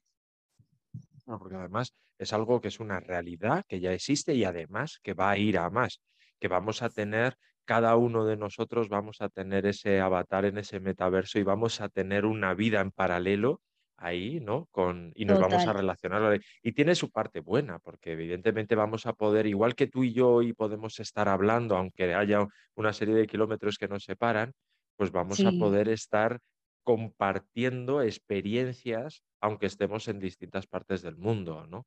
Pero bueno, yo creo que también tiene esa, esa cara B, esa cara B no tan positiva, ¿no? Y que recuerdo un artículo que tú misma me enviaste, ¿no? De, que hablaba del, de la identificación de la persona con el avatar, sobre todo por ese niño pues adolescente, ¿no? Que se mm. identifica con una persona que puede construir a su gusto ahí dentro y luego en la vida offline, en la vida física, pues eh, puede tener problemas porque realmente ya la comparación la está haciendo de él con su propia imagen deseada y, y sí es verdad que, que tenemos los padres que ir un poquito por delante ahí. Yo, yo entiendo que algunos padres que nos estén escuchando diciendo, madre, madre, madre, yo hace cuatro días estaba eh, agobiado porque tenía que aprender algo de las redes porque no sabía, yo me quedé con los primeros eh, pasos de Facebook y ya lo cerré también porque ni me interesaba y ahora me estáis hablando de que mi hijo se identifica con un avatar, ¿no? Esto yo entiendo que da vértigo, ¿no? Pero porque va todo muy deprisa. Claro, Pero por es eso... interesante, lo que tú dices es interesante que lo conozcamos y que, y que podamos ir de la mano de ellos, porque es que eh, esa es nuestra función, sigue siendo nuestra función educar aún en este escenario. Yo a los padres y las madres les digo, que aunque sientan que van detrás, no importa, pero por lo menos vas, o sea, no abandones, no te quedes en Facebook y ya está. No, tú síguele la pista porque es la única forma de que tú entiendas y que unáis un poquito vuestros mundos. Ahora fíjate, mira, eh, antes con nuestros abuelos y nuestros padres, eh, tú podías decir que una generación había empezado y había terminado más o menos con una diferencia de 20 años. Pero ahora no. Las generaciones digitales nos separamos por 10 años, pero es que tú ya ves diferencias entre 5 años los códigos han cambiado totalmente, no tienen nada que ver. Mira, yo siempre pongo este caso muy simpático, eh, porque es muy cercano. Eh, mi marido y yo tenemos siete años de diferencia, solo siete. No siquiera podías decir ahí que hay una diferencia de, mm, eh, esto cómo se dice, que acabo de decirlo justo digital, ¿no? De generación digital. Aunque sí que la hay porque él es un X y yo soy una Y, una, una, millennial. Pero bueno, hay muchísimas diferencias. Él y yo no hemos tenido infancias iguales para nada. Yo soy de la época de los Digimon, de los Pokémon. Esto a él ni le suena. O sea, que es que él ya estaba en la universidad. Y yo estaba pues con Digimon y Pokémon a full, ahí, a tope. Y para mí esa es mi vida. O sea, claro, entonces esos códigos tan básicos no los compartimos. Y tampoco compartimos los hábitos en red. Eh, totalmente, son muy diferentes cuando nos enfrentamos a las redes sociales. Es decir, y además esto, las generaciones que vengan cada vez van a ser más cortas en el tiempo. Muy probablemente en cinco años ya haya una diferencia radical de generación. Pero es que si te fijas, eh, ha salido Twitch y ha salido TikTok y de repente ahora sale el metaverso y todo esto en cuánto tiempo ha pasado. Madre mía, claro. Y, tú no es solo que lo oigas, sino que vivas e, eso realmente. Y eso es lo que hace una generación. Claro, y el avance, el avance tecnológico que hay detrás que hace que detrás de, o sea, que ante un metaverso eh, una red social quede completamente desfasada porque es, es una, una anticualla, es, es ya es vintage. Es en tres días ya el avance tecnológico ya convierta todo lo demás en algo arcaico, claro. Total. Mira, el tema del metaverso me gusta mucho y me interesa un montón porque yo soy muy purista de las cosas y me gusta entenderlas bien. Y ahora mismo hay muchísima información eh, sesgada con respecto al metaverso y, hay mucha información por ahí que, no es veraz. Del, de todos modos, también es cierto que todavía no está creado 100%, hay protometaversos que todavía no están conectados, pero, pero bueno, ya sí que podemos sentar las bases de lo que realmente va a ser. Eso sí que se puede ir haciendo, aunque luego vaya evolucionando y vayamos reajustando un poco la definición, pero ya podemos decir qué es lo que va a pasar. Y hay una cosa que antes me la he, me la he apuntado porque dijiste una cosa muy interesante que dije, esto lo tengo que precisar. Mira, hay un cambio con respecto a la identidad digital en lo que conocemos ahora Internet y lo que va a ser el metaverso. Antes dijiste, eh, vidas paralelas, ¿no? que vamos a poder tener una vida paralela en el metaverso. Eso realmente no es así y es la primera vez que va a pasar. Por lo siguiente, es por la tecnología blockchain. ¿vale? cuando se conectan los metaversos, ya de hecho en algún protometaverso tú necesitas entrar con una especie de DNI, o sea, ya existe una especie de DNI digital. O sea, algo que te identifica a ti como un usuario único de esa identidad digital. Ahora mismo eso no es así. Es decir, yo puedo crear cuentas falsas en Instagram, puedo crear cuentas falsas en Twitter, hacerme pasar por otras personas. Madre mía, la de que hay todavía. Esto, es así, todavía es una selva. En el metaverso no va a ser así. Cuando, cuando accedas, vas a acceder con tu identidad digital real. O sea, yo voy a ser Camino López García en el metaverso. Y ya no voy a ser Periquito los Palotes, aunque me quiera hacer pasar por él. A ver, va a haber siempre, obviamente, trampas a todo esto, ¿no? Pero ya tienes que saber mucho. No va a ser tan fácil como hasta ahora que te creabas otra cuenta de email y ya estaba. No, no va a ser tan sencillo porque eh, no sé si has oído hablar de los NFT. Eh, esto también está vinculado, ¿vale? Por ejemplo, ahora mismo tú estás en Fortnite, que es un juego, pero es un proto ¿no? Eh, ahí, en lo que tú decías, ¿no? Tú te identificas con tu avatar, tú lo creas, haces que sea pues idéntico a ti o muy distinto, puede ser un orco, pero tú te identificas con él, eso es lo importante. Y lo que haces es customizarlo, ¿no? Pues le vas comprando la ropita no sé qué, porque esa ropita significa estatus o que has superado no sé cuántos niveles o lo que sea. Si te fijas, en la vida real, es, eh, o sea, física es lo mismo. No es lo mismo que vistas de Zara que vistas de Chanel. Entonces, bueno, esto todo tiene su traducción digital, pues lo mismo. Entonces, ¿qué va a pasar en el metaverso? Pues que esa ropita que le has puesto a tu avatar y que te da una identidad, en el metaverso vas a poder trasladarlo a otro sitio. Es decir, ahora solo te vale en Fortnite. Tú sales de allí, te metes en Roblox, te metes en Alter Space, en Decentraland, cualquier otro de los protometaversos que existen, y tú no puedes ir con ese avatar que has creado ni con esa ropita que te has comprado. En cambio, los NFTs vienen a ser eh, que esa ropita te sirva en los demás sitios porque es única, la llevas tú solo y forma parte de tu identidad. Entonces la llevas pues en, eh, tu maletita, por decirlo de alguna forma, y la trasladas con tu avatar por todos los protometaversos que van a formar parte del metaverso cuando esté conectado. Si te fijas aquí, la identidad digital cambia por completo. Tú eres tú siempre. Y además hay ahora muchos, muchos creadores de avatares, ya hay varios generadores de avatar que tú puedes subir una foto tuya y es la forma en la que se construye tu avatar. Ya no te lo deja construir en base a otras facciones. Entonces, lo que se es reflejar un poco quién eres tú realmente, pero trasladándote al mundo virtual. Pues ya no vale lo de vivir vidas paralelas. Las mismas vidas paralelas que vivimos ahora, o sea, bueno, voy a lo típico. Eh, el, rol que jugamos cada uno de nosotros ante, en, cada contexto, pues va a ser un contexto distinto, uno más, vamos, quiero decir, uno, más, un contexto más.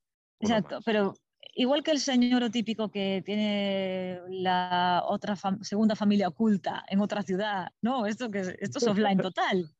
Pues eso también va a pasar ahí en el metaverso, lógicamente, porque es, que es algo es algo del ser humano, ¿no? Es cuando dicen, ah, es que el metaverso va a estropear al ser humano, perdona, igual el, ser humano estropea al metaverso, eso es así, el orden es este. ¿Quién crea el metaverso? El metaverso no es un ente que aparece así, puff, de repente de la noche a la mañana. Lo creamos las personas, con las reglas de las personas. Entonces, como habrá unas normas, unas leyes, unas, y habrá unos modos de actuar y de, y de comportarse, ¿no? Y de relacionarse, y habrá unos delitos que se cometen en un, en un entorno y esos mismos que se puedan cometer en el otro entorno. Pero me parece interesante que digas eso de, ¿no? de tu propia identidad, en el sentido de que por lo menos estos padres y yo en, primer, en, primera persona, ¿no? Digo, bueno, pues eh, eh, igual la persona que pueda hacer daño a mis hijos o mis hijos si pueden hacer daño a otras personas, al final tendrán también las consecuencias porque pueden ser identificables, ¿no? Que ese es un miedo que yo creo que también tenemos en otros, en otros entornos de virtuales que como tú bien decías, pues hay pues te abres una cuenta con otro nombre, ¿no? Y se va a relacionar con, con mis hijas una persona haciéndose pasar por adolescente cuando no lo es y tiene una intención que no es, no es tan sana. Bueno, yo creo que abres un, mundo que, bueno, digo a mí por lo menos que no tenía tanta, tanta información sobre esto y me abres por lo menos a la curiosidad de seguir investigando por ahí porque creo que es una realidad en la que vamos a funcionar dentro de cuatro días y que nuestros hijos van a estar ahí, ¿no? Sí, hay una apuesta muy grande por las empresas eh, para que esto salga, ¿no? No solo por Facebook Meta, sino por muchísimas otras. De hecho, el, gobierno de Corea del Sur ya ha dado una partida económica de millones de dólares para crear su propio metaverso y con el objetivo de impulsar la economía de las empresas y la educación. Y es que vamos a acabar educándonos también en el metaverso, lo cual va a ser muy positivo porque eh, va a romper los problemas que tenemos ahora mismo de la presencialidad y la virtualidad y de cómo hacemos las pandemias, las guerras. O sea, eh, una vez que se democratice el acceso que eso es lo más difícil, ¿no? Todavía en algunos lugares, eh, a través del dispositivo de VR e Internet, lo básico. Una vez que eso esté, va a ser solo positivo si lo sabemos hacer bien. Pero claro, hay que enfocarse. Eso es así. Sí. Jolín, pues eh, Camino, me parece, me parece, me parece maravilloso. Nos has contado un montón de cosas, creo que, es. Y de hecho, hay una, cosa que quiero destacar que, y poner en valor con respecto a todo lo que, a lo que has dicho y sobre todo cómo lo tratas, ¿no? Y es, em, y esto hacía referencia ya en tu presentación, que me mm. llamó la atención cuando te vi en el Congreso porque hablas de aquellas consecuencias negativas que tiene eh, el manejo de todo esto, pero también, y te enfocas además mucho en los aspectos positivos que también tiene y en el avance, aunque cada uno de nosotros tengamos nuestra opinión al respecto y sepamos manejarnos mejor o peor o tengamos más habilidades para educar a nuestros hijos en estos contextos. Pero sí que le pones mucho valor a, los, o le pones el acento también a esos aspectos positivos, ¿no? Que, mm, que, muchas personas que leemos como expertos en las redes, como expertos que salen en los medios de comunicación hablando de los riesgos de Internet en nuestros hijos, parece que solo ponen el foco en aquellos aspectos negativos, ¿no?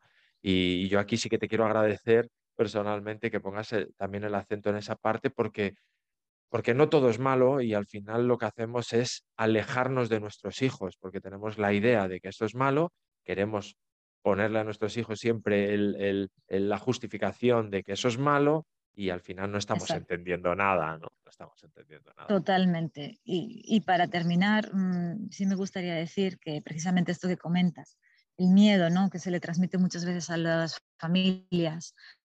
Eh, y que ellos les prohíben el acceso a todo Internet y demás recursos, solo es negativo para ellos, porque al final, si te fijas, hoy día todo el mundo prácticamente, no sé, una gran cantidad de personas trabajamos online y más con la pandemia. Entonces, eh, necesitas unas bases mínimas para saber desempeñarte en tu futuro profesional. Ya no estamos hablando de social, que es muy importante, sino profesional también. Entonces, no le podemos cortar estas vías e ir corriente absolutamente del avance eh, por miedo. El miedo se soluciona con conocimiento. Camino, eh, muchísimas gracias, muchísimas gracias. Seguro que, vamos, seguro no, ya te, te digo que me encantaría estar horas y horas y horas porque es un tema que primero desconozco eh, bastante, aunque, aunque sigo poniendo, intentando poner al día, ¿no? Para, para ir acompañando también no solo en, mi vida personal, sino como padre y como madre, ¿no? Acompañando a mis hijas. Eh, pero es un, es un tema que nos queda mucho recorrido y, y, que me encanta escucharte porque eres además muy didáctica, ¿no? Diciéndolo. Así que, de verdad, muchísimas gracias por todo lo que nos has contado, por el tiempo, que, que, bueno, pues al final ha sido, ha sido bastante y, y, de verdad te lo, te lo, agradezco de corazón. Y, mm, y, nada, cuando tú quieras, yo encantado de eh, servir de altavoz y plataforma para seguir hablando de estos temas contigo porque, porque me parece súper interesante. Muchísimas gracias a ti, la verdad. Me ha encantado hablar contigo. Es muy fácil hablar contigo y eres además muy gran, un gran entrevistador. ¿eh? Pues muchísimas gracias, Camilo. Y nada, a todo el mundo espero que, espero que os haya gustado tanto y os haya dejado tantas dudas como a mí para seguir investigando y seguir, y seguir buscando información sobre este tema. ¿no? Un abrazo muy fuerte y nos vemos en el próximo capítulo.